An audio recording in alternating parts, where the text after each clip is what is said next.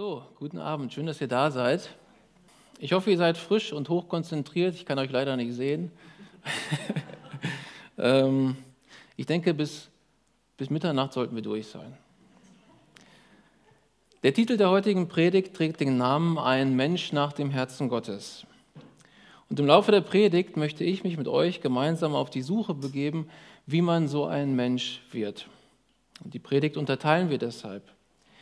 Im ersten Teil wollen wir hauptsächlich über zwei Personen des Alten Testaments sprechen, und zwar ein Vater und sein Sohn. Ihr kennt die beide, den König David und den König Salomo. Denn von einem dieser beiden, die meisten werden wissen von wem, heißt es, dass er ein Mann nach dem Herzen Gottes war. Und im zweiten Teil wollen wir etwas praktischer werden und uns anschauen, wie das, was wir gelernt haben, sich auf unser Leben auswirken kann. Gibt es eine Möglichkeit, ein Mann oder eine Frau nach dem Herzen Gottes zu werden. Und wir fangen gleich an. Wir gehen in den ersten Teil der Predigt, der allerdings etwas theoretischer wird. Aber im zweiten Teil werden wir dann etwas praktischer. Zunächst zu David und Salomo und da zunächst zur zeitlichen Einordnung. König David herrschte über Juda und Israel bis 972 vor Christus und im Anschluss König Salomo bis 932 vor Christus. Also seine Regentschaft die von Salomo, die währte 40 Jahre. Wir können das sehr, sehr genau datieren. Und Salomo war ein König des Friedens. Wir sehen das, wenn wir in den Nahen Osten schauen, momentan auch, aber auch auf die Geschichte Deutschlands, dass die Juden und das Land Israel geplagt sind von Krieg und kriegerischen Auseinandersetzungen. Ja, und das zieht sich durch die gesamte Geschichte dieses Volkes. Und es gibt tatsächlich nur sehr wenige und sehr kurze Zeitspannen, in denen die Juden in Frieden leben durften. Und so eine Zeitspanne haben wir hier, 40 Jahre, in denen Israel in Ruhe, in Frieden leben durfte. Ja, und unter der Herrschaft Salomos hatte Israel zudem eine Blütezeit. So kann man das nennen. Israel wurde reich durch regen Handel, der betrieben wurde. Salomo ließ den Palast, aber noch viel wichtiger, den Tempel in Jerusalem aufbauen. Ja, er baute viele Städte aus und die Bibel rühmt sein Reichtum, aber was sie noch mehr rühmt, ist seine Weisheit. Ja. Letzteres ist sogar sprichwörtlich geworden. Bei uns in der Juristerei, da sagen wir, wenn wir ein kluges Urteil lesen, heute immer noch, das ist aber eine salomonische Entscheidung. Sein Vater David dagegen musste Zeit seines Lebens Kriege führen. Schon bevor er König wurde, führte er auf der Flucht vor Saul, das war der erste König, den Israel hatte, Streif- und Raubzüge durch die Länder der Geschoriter, Geseriter und Amalekiter durch. Und darüber belog er noch den König der Philister, obwohl der ihm Obhut gab. Das könnt ihr nachlesen im 1. Samuel 27. Viele Kriege führte Israel, als David König war. Und große Mühe hatte David, sein Land auch innenpolitisch am Laufen zu halten. Und schuld daran war unter anderem seine eigene Familie. Ja, sein Sohn Abschalom putschte gegen ihn und versuchte ihn vom Thron zu stoßen, worüber er sein Leben verlor. Mit Bathsheba, der Mutter Salomos, beging David Ehebruch und ließ ihren Mann bewusst an vorderster Front in den Krieg ziehen und sterben. Und zudem wurde er stolz. Er versuchte Gott und ließ sein Volk zählen, was tatsächlich auch viele Leben, Menschenleben kostete. Ja. Wir haben also hier einen Mann mit Salomo, einen Mann des Friedens, ein Mann, während dessen Regentschaft Israel in Frieden leben durfte. Und dann haben wir einen David. Und mit David haben wir einen Menschen, dessen Leben übervoll an Problemen war, ja, der weit davon entfernt war, fehlerfrei zu sein. Aber wisst ihr, was merkwürdig ist? Man kommt nicht umhin, wenn man die Schrift liest, zu erkennen, dass an vielen Stellen der Bibel David als ein Mann nach dem Herzen Gottes benannt ist.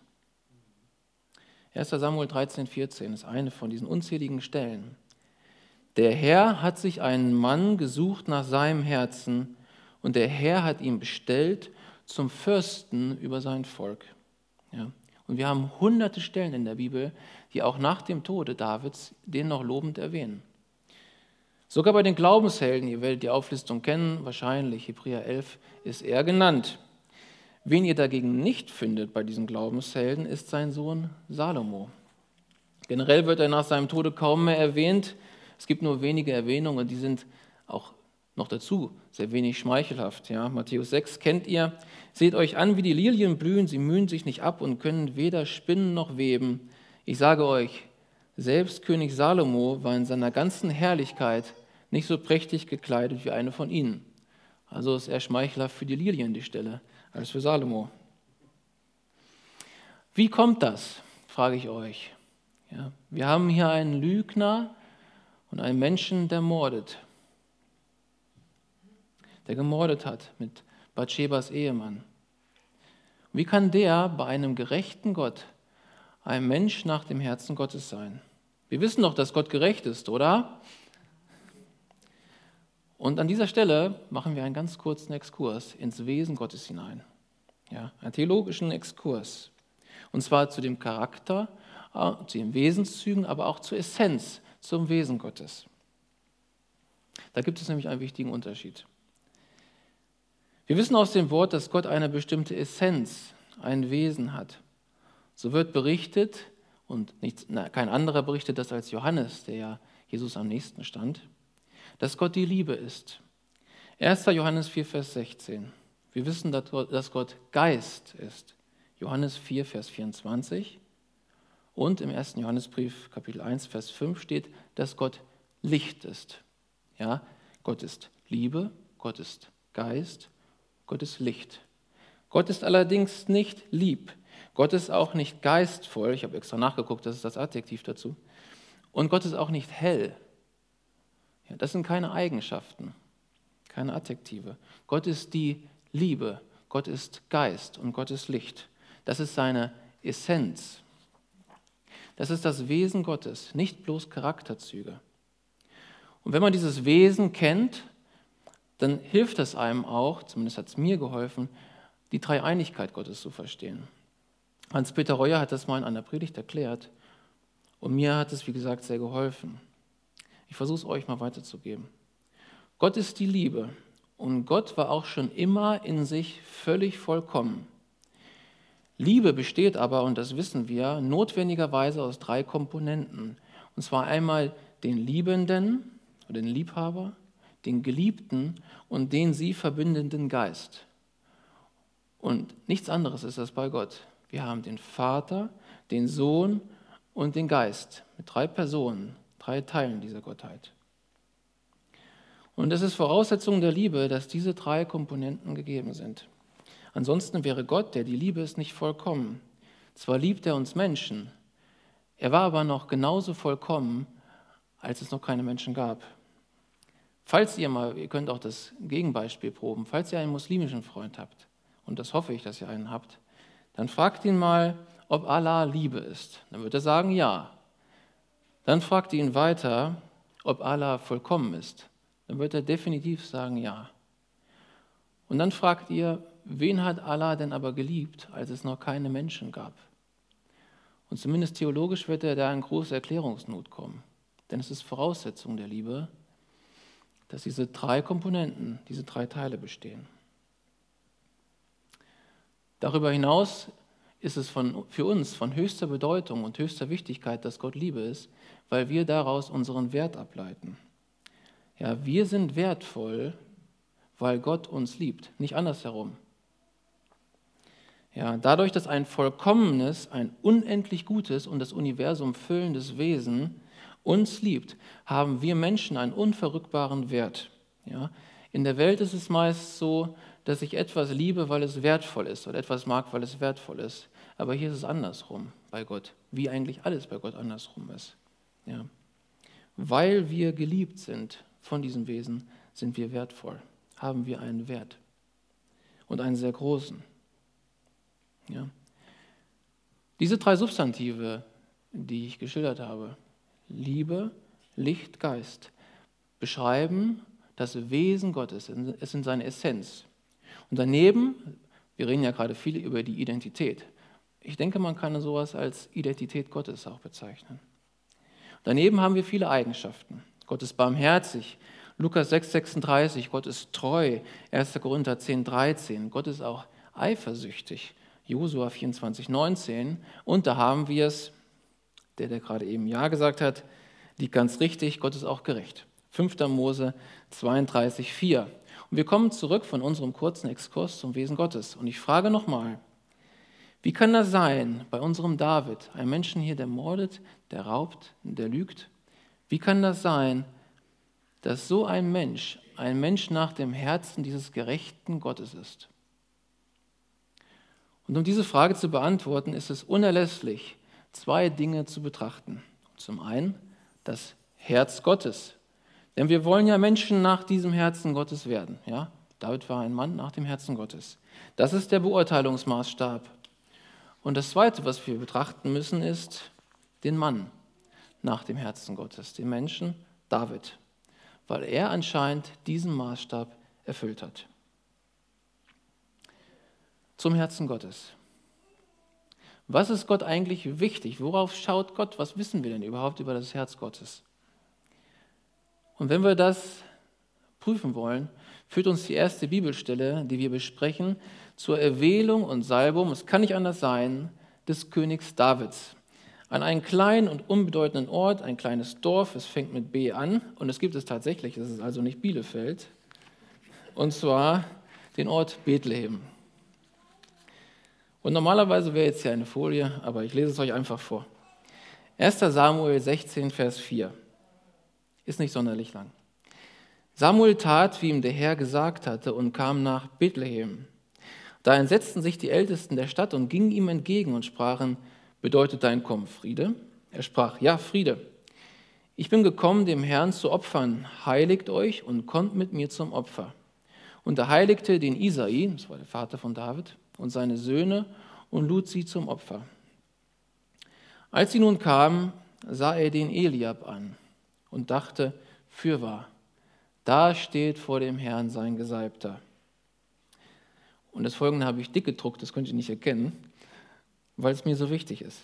Aber der Herr sprach zu Samuel, sieh nicht an sein Aussehen und seinen hohen Wuchs, ich habe ihn verworfen.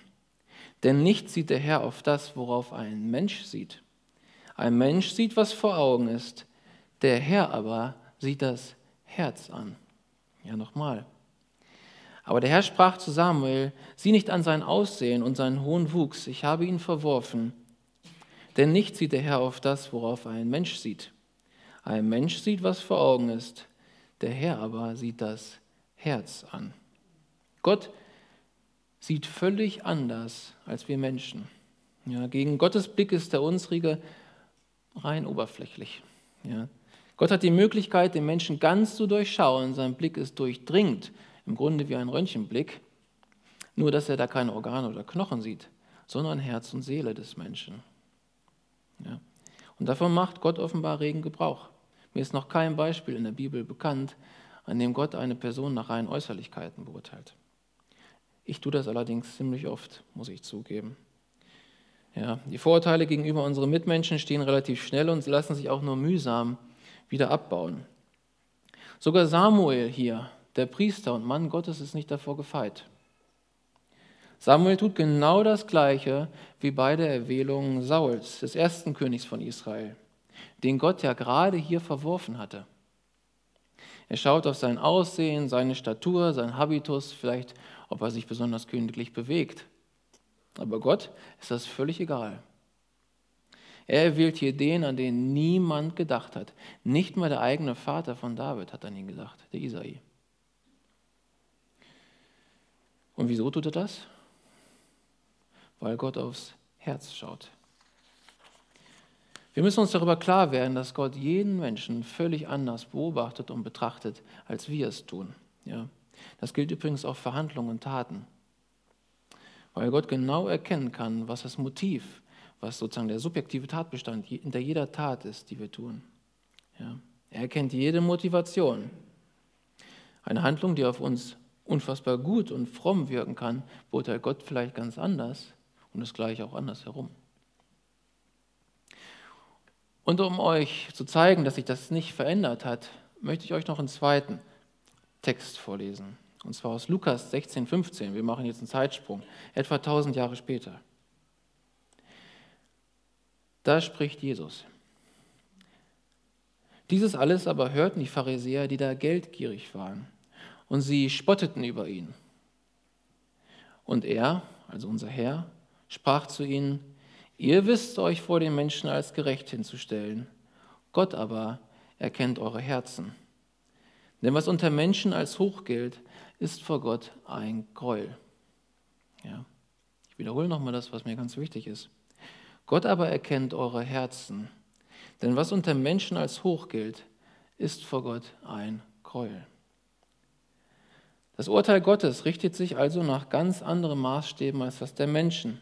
Der Hochmut der Pharisäer zeigte sich darin, dass sie zum einen von anderen Menschen erhöht werden wollten und dass diese Höhe auch noch gerühmt werden sollte.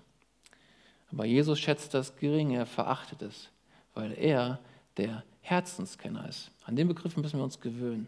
Gott ist der Herzenskenner. Okay, auf unserer Suche, auf unseren Ermittlungen, wie man ein Mensch nach dem Herzen Gottes wird, sind wir einen Schritt weitergekommen. Ja? Wir wissen nun, dass Gott dem Menschen ins Herz blickt. Also, um ein Mensch nach dem Herzen Gottes zu werden, ist es offensichtlich essentiell, aufs eigene Herz zu schauen. Denn das Herz ist, wie gesagt, der Beurteilungsmaßstab. Er ist der Herzenskenner. Aber eins müssen wir noch klären. Und zwar, wofür das Wort Herz überhaupt steht, wenn wir das lesen in der Bibel. Und es dürfte jedem klar sein, dass damit nicht das Organ gemeint ist, denke ich. Das Wort Herz hatte in der Antike eine ganz andere Bedeutung als heute inne. Ja, Im Regelfall nutzt die Bibel das hebräische Wort Lib, beziehungsweise im Neuhebräischen ausgesprochene Lev, für unser Herz. Und dieser Begriff steht dabei für das Innere eines Menschen und bezieht sich auf den Willen, das Denken, das Bewusstsein, die Emotionen, die Sehnsüchte und den Verstand. Es bezieht sich sogar auf die Moralvorstellungen und den Charakter eines Menschen und ist das Zentrum der Entscheidungsfindung. Ja, Im Griechischen ist die Rede von Kadia, hat aber die ähnliche Bedeutung oder fast die gleiche Bedeutung.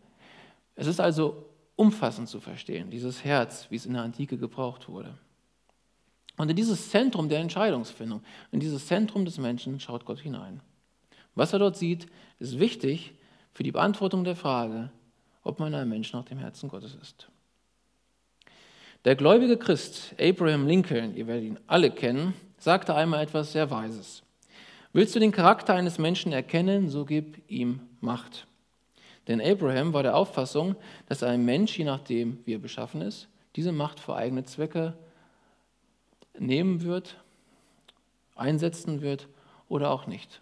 Und ich denke, das trifft natürlich zu, aber ich denke, wir können noch eine zweite Behauptung aufstellen. Und zwar, willst du das Herz eines Menschen ergründen und erkennen, dann musst du darauf schauen, wonach er trachtet, was er sich wünscht, wonach er sich sehnt, was er begehrt, im Innersten dieses Herzens. Nur für gewöhnlich können wir keine Wünsche sehen. Aber wir haben das Glück, dass unsere beiden Personen hier, Salomo und David, ihre Wünsche ganz konkret niedergeschrieben haben. Und die schauen wir uns jetzt an. Und wir beginnen mal mit dem Wunsch Salomos. Das ist allerdings eine etwas längere Bibelstelle. 1. Könige 3, 5 bis 13. Und der Herr erschien Salomo zu Gibeon im Traum des Nachts und Gott sprach, bitte, was ich dir geben soll. Salomo sprach, du hast an meinem Vater David, deinem Knecht, große Barmherzigkeit getan, wie er denn vor dir gewandelt ist in Wahrheit und Gerechtigkeit und mit aufrichtigen Herzen vor dir. Und hast ihm auch die große Barmherzigkeit erwiesen und ihm einen Sohn gegeben, der auf seinem Thron sitzen sollte, wie es denn jetzt ist. Nun, Herr, mein Gott, du hast deinem Knecht zum König gemacht an meines Vaters David statt. Ich aber bin noch jung, weiß weder aus noch ein. Und dein Knecht steht mitten in deinem Volke, das du erwählt hast, einem Volk so groß, dass es wegen seiner Menge niemand zählen noch berechnen kann. Und jetzt der Wunsch Davids. So wollest du deinem Knecht ein gehorsames Herz geben, damit er dein Volk richten könne und verstehen, was gut und böse ist. Denn wer vermag dies, dein mächtiges Volk, zu richten? Und jetzt kommen wir zur Reaktion direkt Gottes auf diesen Wunsch. Das gefiel dem Herrn gut, dass Salomo darum bat. Und Gott sprach zu ihm, weil du darum bittest und bittest weder um langes Leben, noch um Reichtum, noch um deiner Feinde Tod, sondern um Verstand zu hören und recht zu richten. Siehe, so tue ich nach deinen Worten. Siehe, ich gebe dir ein weises und verständiges Herz, sodass deinesgleichen vor dir nicht gewesen ist und nach dir nicht aufkommen wird. Und dazu gebe ich dir, worum du nicht gebeten hast, nämlich Reichtum und Ehre, sodass deinesgleichen keiner unter den Königen ist zu deinen Zeiten. Ihr Lieben, als ich das das erste Mal gelesen habe, wusste ich bereits, dass das höchste Gebot ist, Gott zu lieben. Also dachte ich mir, wenn ich jetzt nicht für Weisheit, sondern für Liebe bete, müsste ich doch eigentlich Weisheit, langes Leben, Reichtum und Ehre dazu erhalten. Mit der Liebe, das hat geklappt, kann ich sagen. Versetzt euch mal in die Situation Salomos. Gott erscheint euch im Traum und sagt, bitte, was ich dir geben soll. Was würdet ihr bitten? Salomo entscheidet sich für Weisheit, ein verständiges Herz. Und es gefällt Gott. Sein Wunsch ist schon so andersartig als die Wünsche der Könige vor ihm. Ja, und wir haben ja gesehen, dass das, was bei Menschen hoch ist, bei Gott niedrig ist und andersrum. Und noch dazu ist er ja sehr demütig hier. Aber wir schauen mal, was passiert, als 40 Jahre verstrichen sind. Und da sind wir ein paar Kapitel weiter in 1. Könige 11. Aber der König Salomo liebte viele ausländische Frauen. An diesen hing Salomo mit Liebe. Und als er nun alt war, neigten seine Frauen sein Herz fremden Göttern zu, so dass sein Herz nicht ungeteilt bei dem Herrn, seinem Gott war, wie das Herz seines Vaters David. Wessen Herz? Das von seinem Vater David. Der Herr aber wurde zornig über Salomo, dass er sein Herz vor dem Herrn, dem Gott Israels, abgewandt hatte. Wisst ihr, wann man in Gottes Augen stark ist, liebe Brüder und Schwestern? Wenn man schwach ist. Ja, das ist ein geistliches Gesetz. Wenn man von Gott ganz abhängig ist und nach der Welt schwach, dann ist man in Gottes Augen stark. Es gibt geistliche Gesetze genauso wie Naturgesetze. Und eines dieser heißt, je abhängiger du von Gott bist, desto stärker bist du. Und nüchtern betrachtet ergibt das auch Sinn. Denn Gott ist ja eine nicht endende Kraftquelle. Ja. Auch hier verhält es sich genau umgekehrt zu den Grundsätzen der Welt. Ja, unsere Welt sagt uns und vermittelt uns, dass du stark bist, wenn du unabhängig bist, autonom, wenn du niemanden brauchst. Aber die Bibel vermittelt uns genau das Gegenteil. Ja, du bist stark, wenn du vor Gott abhängig bist. Und über seine ganze Weisheit, befürchte ich, hatte Salomo vergessen, von Gott abhängig zu sein. Ja. Sein Herz ungeteilt bei seinem Gott zu lassen. Das ist sehr traurig und das ist der Grund meines Erachtens, warum wir nach seinem Tode kaum mehr von ihm lesen und warum auch er nicht der Mann nach dem Herzen Gottes sein kann. Aber kommen wir zu den positiven Nachrichten, zu dem, was David sich gewünscht hat. Ja, und er hat es einen Psalm für uns niedergeschrieben und da habe ich ausnahmsweise mal die gute Nachricht-Übersetzung gewählt, weil die es sehr, sehr treffend beschreibt. Und die sagt, nur eine Bitte, ja, nur eine Bitte habe ich an den Herrn, das ist mein Herzenswunsch. Dankeschön. Mein ganzes Leben lang möchte ich in seinem Hause bleiben, um dort seine Freundlichkeit zu schauen und seinen Tempel zu bewundern. Ja. Nur eine Bitte habe ich. Das ist mein Herzenswunsch. Mein ganzes Leben lang möchte ich in seinem Hause bleiben, um dort seine Freundlichkeit zu schauen und seinen Tempel zu bewundern. Davids Wunsch ist nicht kompliziert. Er will bei Gott sein. Ja? Er will Gottes Gemeinschaft. Er will Gott nah bei sich haben. Wie Adam will er mit Gott spazieren gehen und wie Henoch will er mit ihm wandeln. Er will ihn schauen, er will ihn betrachten, er will ihn verstehen, er will ihn bewundern und anbeten. Ja, aber am wichtigsten ist ihm, bei ihm zu sein, bei seinem Gott zu sein, ihm nicht von der Seite zu weichen. Viele von euch werden Paul Gerhardt kennen, den Kirchenmusiker, den Komponisten. Und eins meiner Lieblingslieder von ihm ist Ich stehe an deiner Krippe hier. vertont ja von Johann Sebastian Bach. Und ich glaube, eine Strophe meint genau das Gleiche. Das will ich euch auch nochmal kurz vorlesen. Paul Gerhard beschreibt, was er da im Angesicht Jesu sieht, wenn er ins Antlitz Jesu schaut. Gleich, ob das noch das Kind ist, das Baby ist oder schon ein erwachsener Mann. Und da schreibt Paul Gerhard, ich sehe dich mit Freuden an und kann mich nicht satt sehen. Und weil ich nun nichts weiter kann, bleibe ich anbetend stehen. O dass mein Sinn ein Abgrund wäre und meine Seele ein weites Meer, dass ich dich möchte fassen. Ja, wenn man so will, will er in Gottes Wesen eintauchen, wie in einen tiefen See. Er will mehr von ihm. Er will ihn begreifen. Er will ihn fassen können. Und wenn das nicht reicht, was er hat, sein Verstand und seinen Sinn, dann braucht er mehr davon, einfach um Gottes Wesen besser begreifen zu können. Und das ist auch Davids Wunsch, denke ich, hier in dem Psalm. Und jetzt kommen wir zum Kernpunkt der Predigt. Wenn du eine Sache mitnimmst, dann bitte das, dann bin ich zufrieden. Davids sehnlichster Wunsch ist also, nahe bei Gott zu sein. Aber was ist eigentlich Gottes sehnlichster Wunsch für uns? Und da sage ich euch, der gleiche. Gottes sehnlichster Wunsch ist für uns, dass wir nahe bei ihm sind. Denn wir sind geschaffen für diese Einheit. Ja, für die Gemeinschaft mit Gott. Für nichts anderes hat Jesu seinen Leib gegeben. Für nichts anderes ist dieses brillante Erlösungswerk konzipiert. Nur, dass wir bei ihm sind. Nur, dass wir irgendwann einmal ganz eins werden. Und obwohl David das alles nicht wusste und auch nicht wissen konnte, war sein sehnlichster Wunsch dem Wunsch Gottes so nah, ja fast identisch.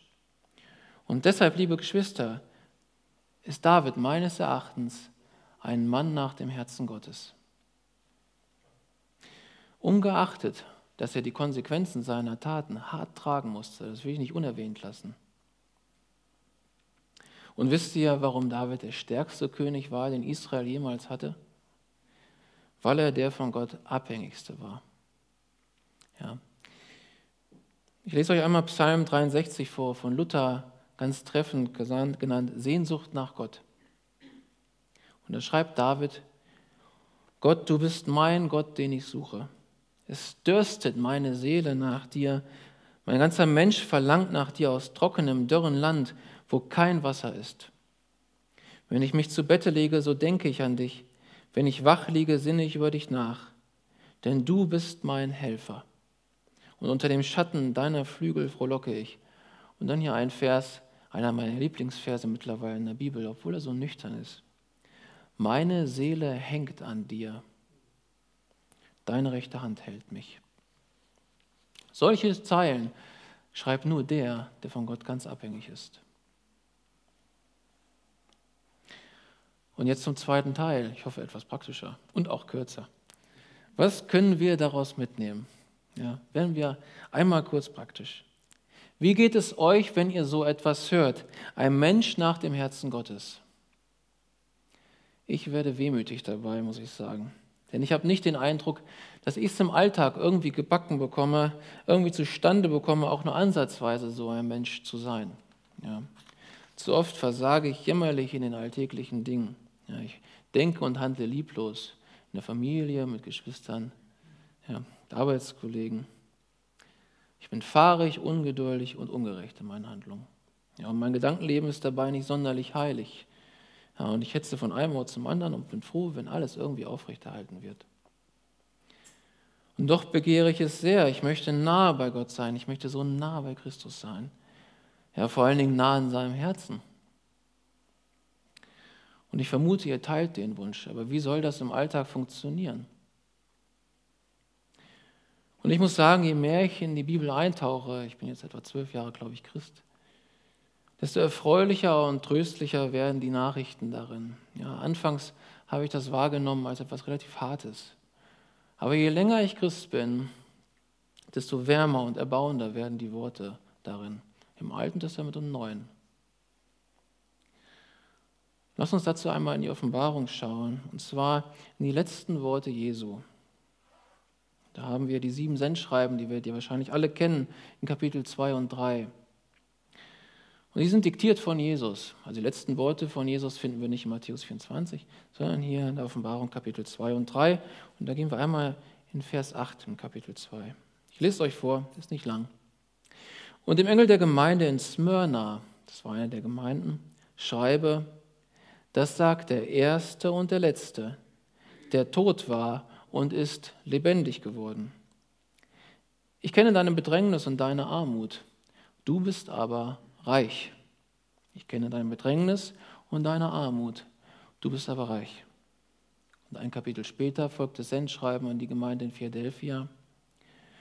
Und dem Engel der Gemeinde in Philadelphia schreibe, das sagt der Heilige, der Wahrhaftige, der da hat den Schlüssel Davids. Wer ist ein Schlüssel? Da haben wir ihn wieder. Den Schlüssel Davids. Der auftut und niemand schließt zu, der zuschließt und niemand tut auf.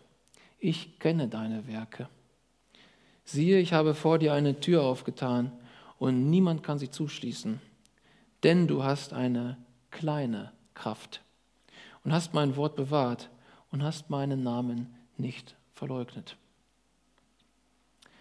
Das sind die einzigen Sendschreiben, diese beiden, bei denen Jesus nichts Negatives erwähnt. Ja. Bei den anderen findet er zunächst im Regelfall positive Worte und dann kommt das Aber. Ja, beispielsweise bei der Gemeinde in Ephesus. Ja, da findet er positive Worte und sagt, ja, er sagt, ich kenne deine Werke und deine Arbeit und dein Ausharren und ich weiß, dass du das Böse nicht ertragen kannst. Aber ich habe gegen dich, dass du, und das ist ein erheblicher Vorwurf, die erste Liebe vergessen hast, die erste Liebe verlassen hast. Ja, und nach außen hin ist die Gemeinde also völlig korrekt, wir würden es gar nicht sehen. Sie ist fromm, tadellos. Aber das Innere der Gemeinde ist erkrankt.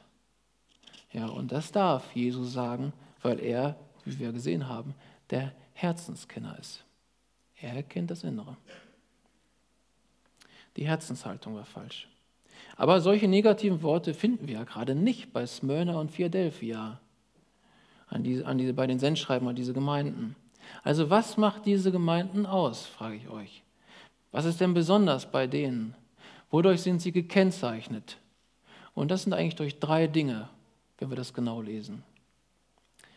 Sie sind dadurch gekennzeichnet, dass sie bedrängt sind, dass sie arm sind und dass sie nur eine kleine Kraft haben. Denn aufgrund ihrer Bedrängnis, aufgrund ihrer Armut und ihrer nur ganz kleinen Kraft sind diese Gemeinden von Gott abhängig. Und diese Abhängigkeit führt sie an Gottes Herz. Und das ist eine gute Nachricht für dich, falls dir diese Worte für dein Leben irgendwie bekannt vorkommen sollten. Ja, denn bei mir tun sie das. Ich fühle mich die meiste Zeit, oder zumindest ziemlich oft, relativ bedrängt, relativ arm und mit nur sehr wenig Kraft. Aber ich weiß, dass diese Abhängigkeit zu Gott, die mir daraus erwächst, unfassbar zum Guten gereicht. Gott der Vater spricht über seinen eigenen Sohn in Jesaja 42, Vers 3. Das geknickte Rohr wird er nicht zerbrechen und den glimmenden Docht wird er nicht auslöschen. Und so ist es auch. Seht ihr, Gottes Prinzip, wie er Menschen erwählt, hat sich nicht geändert über die Jahrtausende. Ja? Auch nicht im Vergleich damals zum Alten Testament als er einzelne Menschen aus der Gesellschaft herausgerufen hat, um mit ihnen zu arbeiten, um mit ihnen sein Reich zu bauen. Genauso tut er es heute immer noch. Und wie unser König David sind die Personen der Bibel, die Gott benutzt, überhaupt nicht fehlerfrei. Reuer, Hans-Peter Reuer, den ich, wie gesagt, für einen ganz tollen Prediger halte, nennt diese Person immer erfolgreiche Versager. Und das trifft es sehr gut. Ich habe einige Beispiele für euch. Über David haben wir schon gesprochen. Mose war Mörder mit 40 und auf der Flucht aus Ägypten und von seinem eigenen Volk damit. Als er von Gott beauftragt wird, widerspricht er Gott und sagt zu ihm, ey, ich kann doch nicht, was du von mir verlangst. Aber wisst ihr, was Gott über Mose sagt? Und das finde ich unfassbar, wie ein Gott sowas sagen kann. Ich rede mit ihm wie ein Mann mit seinem Freund redet. Jakob der Betrüger, auf der Flucht vor dem eigenen Bruder, weil er ihn um den Erstgeburtssegen gebracht hat, den Esau. Auch den, der ihn später beherbergt, sein Onkel Laban, heutige Türkei in Haran, ne, versucht er zu betrügen. Fairerweise muss man aber sagen, dass das selber ein Betrüger war. Ja. Bemerkenswert ist, dass das Volk Gottes nach diesem Mann benannt ist, nach Jakob. Ja, er ist Israel. Und die ganze Menschheit ist durch dieses Volk gesegnet. Petrus, der Fels, der seinen besten Freund verließ und verleugnete, als der ihn gerade am dringendsten brauchte. Und doch bekommt er den wahrscheinlich wichtigsten Auftrag der Geschichte der Menschheit. Paulus, geschlagen auf dem Weg nach Damaskus, als er von seinem Maultier fiel, geblendet, blind und vor dem Trümmerhaufen seines fehlgeleiteten Lebens. Und doch bringt er das Evangelium zu den Heiden und zu uns nach Europa. Wir können ihm sehr, sehr dankbar sein. In gewisser Hinsicht sind alle diese großen Patriarchen und Apostel irgendwie Versager, aber doch unfassbar erfolgreich, weil sie lernten, ganz von Gott abhängig zu sein. Und ich bin mir ziemlich sicher, dass diese Personen sich in ihrem Leben öfter, gerade an den Wendepunkten, bedrängt, relativ arm und mit nur kleiner Kraft fühlten. Mit solchen Menschen, liebe Geschwister, baut Gott sein Reich. Er baut seine Gemeinde. Bis heute hat sich daher nichts geändert. Christus ist noch genauso da wie zuvor. Der Spruch What would Jesus do, den halte ich daher für theologisch ein wenig unzutreffend, denn er suggeriert mir immer, was würde Jesus tun, wenn er da wäre und was soll ich aufgrund dessen tun? Aber eigentlich ist die korrekte Frage, was tut Gott? Was tut er mit dir? Was tut er in dir? Ja, er sagt ja in Matthäus 16, 18 ja nicht, ihr werdet meine Gemeinde bauen, sondern er sagt, ich werde meine Gemeinde bauen. Ich werde meine Gemeinde bauen. Ihr werdet meine Zeugen sein. Ja, wir sind Zeugen. Wir können uns nicht aussuchen, ob wir Zeugen sind. Wir sind welche, spricht Jesus. Wir können uns sicherlich aussuchen oder einen Anteil dazu beitragen und beibringen, was für Zeugen wir sind. Aber wir sind Zeugen. Und wir müssen uns selber die Frage stellen, ob man an unserem Leben erkennt, dass es sich lohnt, nahe bei Gott zu sein und mit Gott zu wandeln. Gott ist in, unserem Leben aber nur so lebendig, wie auch die Beziehung zu ihm lebendig ist. Das ist wichtig zu erkennen.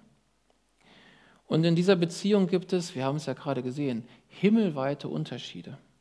Das verhält sich genauso wie bei normalen menschlichen Beziehungen, also deiner Ehe ja, oder deiner Elternschaft, deiner Kindschaft, deiner Freundschaft. Deswegen nutzt Jesus ja auch gerade das in seinen Gleichnissen, diese zwischenmenschlichen Beziehungen. Ja, wir können von überhaupt keiner Beziehung haben oder anfangen. Wir können zur halben Beziehung, zum geteilten Herzen, wir denken an Salomo, haben. Und wir können gehen bis, zum, bis zur intimen Liebesbeziehung, wie sie David hatte. Ein ungeteiltes Herz. Aber wie vertiefen sich eigentlich Beziehungen? Und normalerweise wissen wir das. Und gleich ist es auch auf Gott anwendbar und die Beziehung zu Gott, zumindest das meiste. Die Beziehung vertieft sich dadurch, dass man zusammen lebt, dass man Zeit verbringt zusammen. Und dadurch, dass man redet während dieser Zeit. Man kann ja nicht nicht kommunizieren.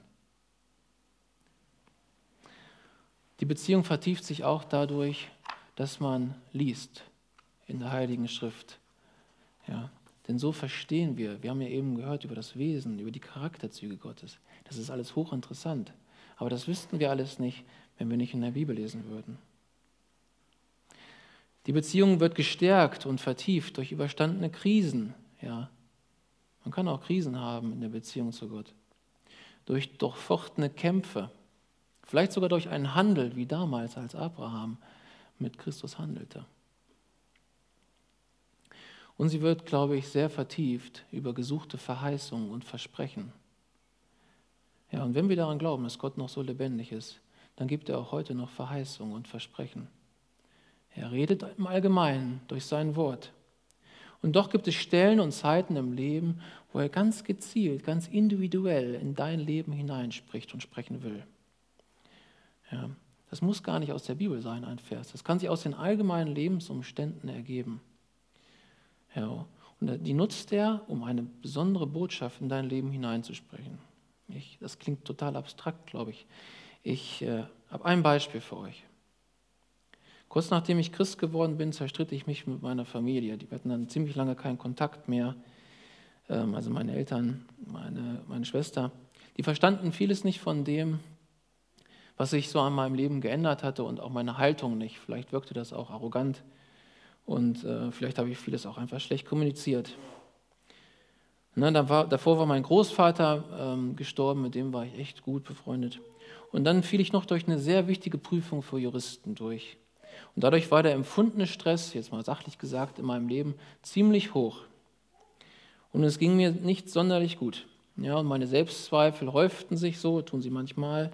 Und ich befasste mich zu der Zeit mit Abraham wegen seines großen Vertrauens, auch in Notlagen, mit Gott oder auf Gott. Und mit Abraham Lincoln, weil der, dieser Glaubensmann, ein ebenso großes Vertrauen zu Gott hatte, wenn man mal ein bisschen in seine Geschichte schaut. Und dann ging ich so mit meiner Frau äh, im Herbst spazieren, durch, mitten durch den Wiener Wald. Das war auch gar nicht auf dem Waldweg, das war wirklich mitten im Wald. Ja, und ich rede ja irgendwie immer mit Gott. Und beim Reden, ich weiß nicht mehr warum, blieb ich stehen. Und ich weiß auch nicht mehr warum, ich blickte vor meinen Füßen nach unten. Und kaum sichtbar vor meinen Füßen lag eine kleine Münze, braun auf braunen Boden. Ich hätte sie sonst nicht gesehen. Und als ich sie aufhob, war das Erste, was ich gesehen habe auf der Münze, ich dachte noch, es wäre ein Pfennig, war es aber nicht, die Worte In God we trust. Ja, und dazu die Prägung von Abraham Lincoln. Denn es war ein Penny aus 1977, mitten im Wald, irgendwo gefunden. Und es war in dem Moment wie eine Stimme mir, die sagte, Simon, vertrau mir doch. Ja. Und das hat Gott mir sehr leicht gemacht an der Stelle. Und seitdem hat er viele andere Male in mein Leben hineingesprochen, auf ganz verschiedene Art und Weise. Ja, und das wünsche ich jedem anderen in seiner Beziehung auch, weil das die Beziehung unfassbar lebendig macht. Ja, und man zehrt in den weniger guten Momenten von solchen Erlebnissen. Ja. Und ich weiß, dass Gott gesprochen hat in den Momenten. Ganz einfach, weil ich weiß, dass er mich kennt, wie mich kein anderer kennt. Ja, er kennt mein Herz und er kann da hineinsprechen wie kein anderer. Es ist gewiss ein wenig unkonventionell, aber ich möchte schließen mit dem Liedtext einer deutschen Band. Die Band heißt Pur. Ja, die hat mal aufgeschrieben, was für sie eigentlich Freundschaft ausmacht. Und das sind wir, Freunde Gottes, Johannes 15,4. Und das ist ziemlich gut geraten, muss ich sagen. Ich weiß, einige Stellen werden nicht ideal passen, aber ich denke, der Kern der Aussage wird dadurch sehr deutlich. Und ich bitte dich, prüfe mal anhand dem, was du da, was ich gleich vorlese und was du auch sehen wirst, wie es aussieht mit dir und deiner Beziehung mit Christus. Ja. Denkst du, Gott würde dir Folgendes sagen und kannst du authentisch davon ausgehen? Und ihr seht den Text. Es ist schön, dich zu kennen, mit dir zu reden oder auch Musik zu hören. Sogar Schweigen ist nie peinlich zwischen uns. Und das ist gut so. Das ist ein guter Indikator für Beziehungen, wenn Schweigen nicht mehr peinlich ist. Da muss man sich schon relativ gut kennen. Ja. Heucheln und Lügen ist sinnlos, weil wir uns gegenseitig fast wie Glas durchschauen. Wir machen uns schon lange nichts mehr vor. Und das ist gut so. Du hast in meinem Arm geweint, so manche Nacht mit mir durchträumt, die letzten Zweifel ausgeräumt. Ich kenne dich und du mich. Du bist nicht hart im Nehmen, du bist beruhigend weich.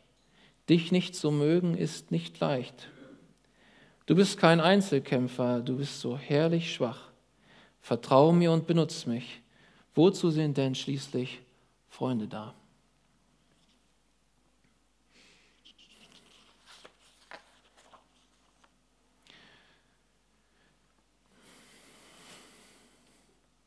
Nicht nur die ersten Folien fehlen, auch die Musik, wie ihr hört. Das liegt daran, dass wir jetzt einen Moment der Stille und des Gebets haben wollen. Denn das ist unfassbar wichtig in unserer Beziehung, diese Stille. Ich habe den Eindruck, wenn ich die Stille mit Gott suche, dann schreien zwei Kinder nach mir, die, der, äh, die Waschmaschine piept und die Polizei ruft an. Ich hoffe, das ist bei euch nicht so. Aber äh, zumindest das Letzte. Aber wir wollen diese Stille jetzt mal nutzen, um uns zu besinnen. Lukas 15 kennt ihr, die drei Gleichnisse und äh, von dem verlorenen Ding und da der verlorene Sohn. Er ging in sich, bevor er zum Vater kam. Ja, und wir sollen auch mal in uns gehen. Wie steht es denn eigentlich um meine Beziehung mit Gott? Wie ist mein Herz? Habe ich ein ungeteiltes Herz? Und was wäre das eigentlich für ein Wunsch, wenn Gott mir heute sagen würde, wie zu Salomo, komm, sag mir, was wünschst du dir? Welchen Wunsch würden wir an Gott richten? Ja, wer anklopft, dem wird aufgetan. Wer sucht, der wird finden. Und das setzt voraus, dass wir uns in Bewegung setzen. Wir werden noch Abendmahl haben, aber ich bitte euch einmal, dass wir zur Stille kommen und jeder in sich Gott naht und betet.